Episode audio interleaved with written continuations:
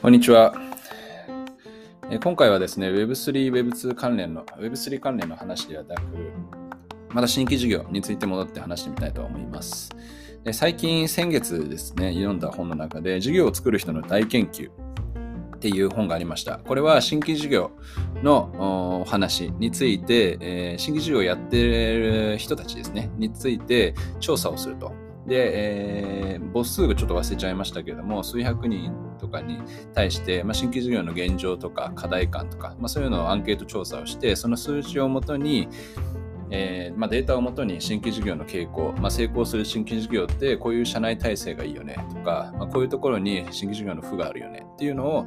えー、まとめた本でした。で、まあ、こうやってすごく新規事業をやられる、えー、企業の中の人たちにとって参考になるデータとか話。で、そして、まあ、このデータから、じゃあ自分たちのチーム体制はどういうふうに変えていくと新規事業の成功がしやすくなるのか、みたいなところの示唆が得られたので紹介していきたいなと思っています。で今回はですね、大企業で新規事業を成功させたい責任者の人とか、メンバーの方、そして経営層の方に、えー、見てもらったり、えー、聞いてもらえるといい内容かなと思っています。で早速、えー、ポイントは3つありまして、新規事業の11の壁と成功する2つの鍵ということで、1つ目のポイント、え事業構想から事業化までには11個の壁がありますと。2つ目、新規事業成功のキーマンっていうのは、経営層と社外の新規事業担当者の2人ですと。で、3つ目、経営層が関わると約3倍の好業績になるよと。新規事業っていうのが3倍業績良くなるよっていうふうに、えー、言われていると。まあ、見えてきたというこの3つのポイントについて話していきたいと思います。でまず1つ目、えー、事業構想から事業化までの11個の壁。というのがこの本に書いてありました。実際ブログの方にも、えー、イメージに載せているので、そちらちょっと見てもらうとわかるんですが、事業を構想する段階っていうのをですね、まず、えー、事業構想段階、まあ、アイデアを考える段階ですね。で、そのアイデアっていうものを、を事業、うん、事業の、えー、経過、事業計画とかですね、まあ、そういうのに落として内部で承認される段階、そして次、えー、承認された後の事業として事業化していく段階、この3つのステージにおいて、えー、既存事業部門からのジレンマ、まあ、既存既存事業部門とこういう運営新規事業担当者っていうのが既存事業部門の人とこういった、え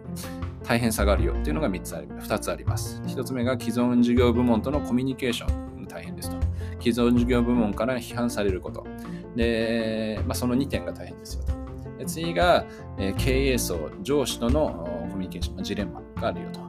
まあ、経営陣の反対、えー、上司による場当たり的なマネジメント。で次が上司による必勝前提としたマネジメント。っていうのが、えー、大変ですと。で次が部下ジレンマ。まあ、この部下ジレンマのところはま事業化が決定した後、まあ、人を増やすぞ。っていうところで部下の人たちがまあそのプロジェクトに入ってくると。いった時のジレンマですね。えー、1個目が戦力人材を確保できない。状況下でのマネジメントしないといけない。っていう大変さ。で次が、え、後手に回る部下の育成。まあ、新規事業やりながら、まあ、部下の育成もしないといけないと。で次がモチベーションの低い部下のマネジメントと。まあ、やる気っていうのもモチベーションマネジメントしないといけないというころが大変ですよと。ですね。で、最後が自己ジレンマ、自分自身ですね。えー、ジレンマとして、人気事業プランを生み出せないジレンマ。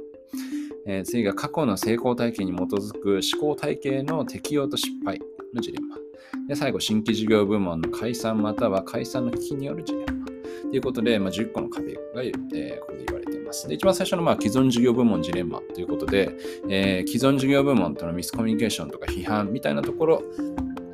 について見ていきたいなと思うですけども、これはまあアイデアとかアイデア検証段階において、えー、まずまあこう最初の今いる事業部門からこの新規事業やるよってなった時に、まあ、いきなり新規事業に100%工数とか時間割いていいですよってことはなかなかならないので、えー、両両部門を、え兼任していく形になるかなと思います。でまあ、この兼任していく中で、まあ、自分がやってた既存事業部門でやっていた業務っていうのを引き継がなきゃいけなかったり、えー、で既存事業部門から見たら、えーメンバー、主力メンバーだったようなメンバーとかがの事業、仕事っていうのを自分のメンバーでやんなきゃいけない。まあ、人数かけられてる中で、追加で仕事が増えると。まあ、いった段階で、まあ、なかなか、えー、っと、気持ちよく送り出せないみたいなところもあるんじゃないかなというところが、まあ、このジレンマというところである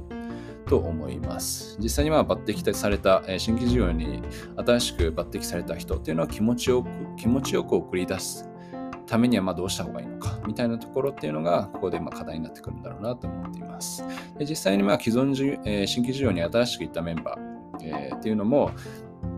えー、売上規模が最初がまあ小さい段階。新規事業っていきなり1年目、2年目、3年目で数億とか、えー、2桁億、3桁億っていうのが、まあ、いきなり出てくるものではないので、既存事業部門からしたら何桁が小さいことやってるんだっていうような批判がまあ来ることはまあ予想されるんですけれども、まあ、新規事業っていうのはまあそういうもんだ、そういうもんですし、時間かかるっていうことがあるので、まあ、ここの、えー、新規事業をやりながら既存事業のメンバーと飲み会したり話していると、まあ、そういった批判とかジレンマっていうのをすごい感じるので、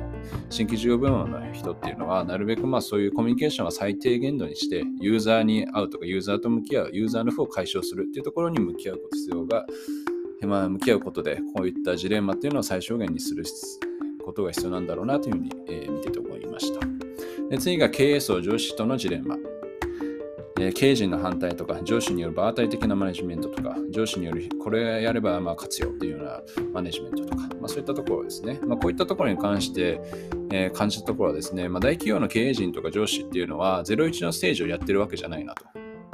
えー、彼らっていうのはま既存のプロダクトやサービスがもうすでに存在していて、まユーザーがもうその使ってくれてる状態。でさらにユーザーを増やすとか、えー、その負を、えー、負というか、まあ、課題、え使いづらい部分をもう直していく細かいところ直していくとか。ま、回収していくとか、まあ、そういうステージなので、まあ、10から100にしていくみたいなステージを経験してたり、アドバイスはできると。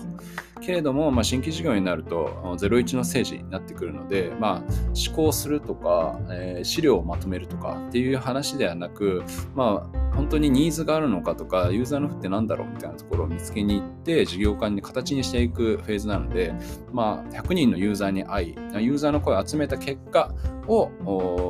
まとめ、で、そのまとめた結果に対して自分はこう思うんですけど、まあ、どうですか？みたいな形のコミュニケーションを上司や経営陣にしていき、まあ、そういう仮説、まあ、結果、ファクトと仮説に対してアドバイスをもらう。みたいな風にとどめるのが一番いいコミュニケーションなんだろうなというふうに思っています。まあ、ここで仮説もなくファクトもない状態で、えアドバイスとかもらうと、まあ、それは場当たり的な、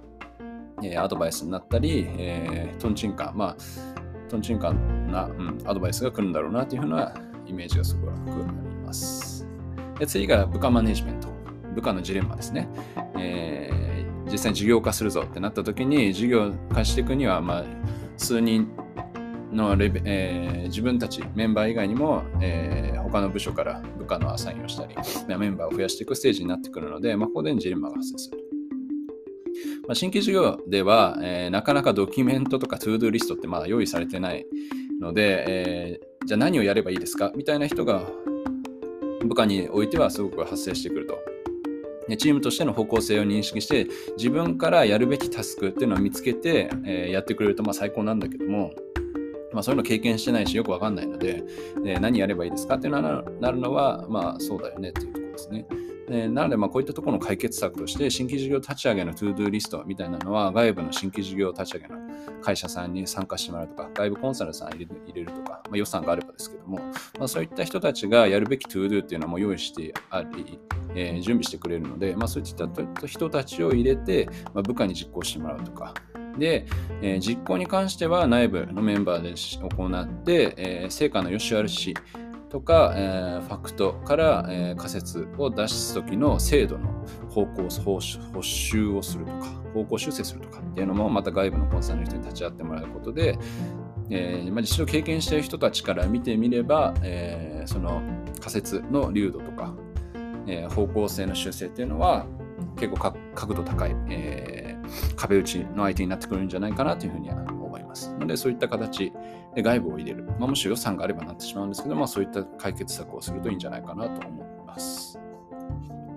で、えー、最後は自己ジレンマですね。新規事業プランを生み出せないとか、過去の成功体験に基づく思考体系の適用失敗。で、新規事業部門の解散、また解散した時の危機っていう形で、まあ、ここも先ほどとちょっと似てるんですが、まあ、既存事業をやって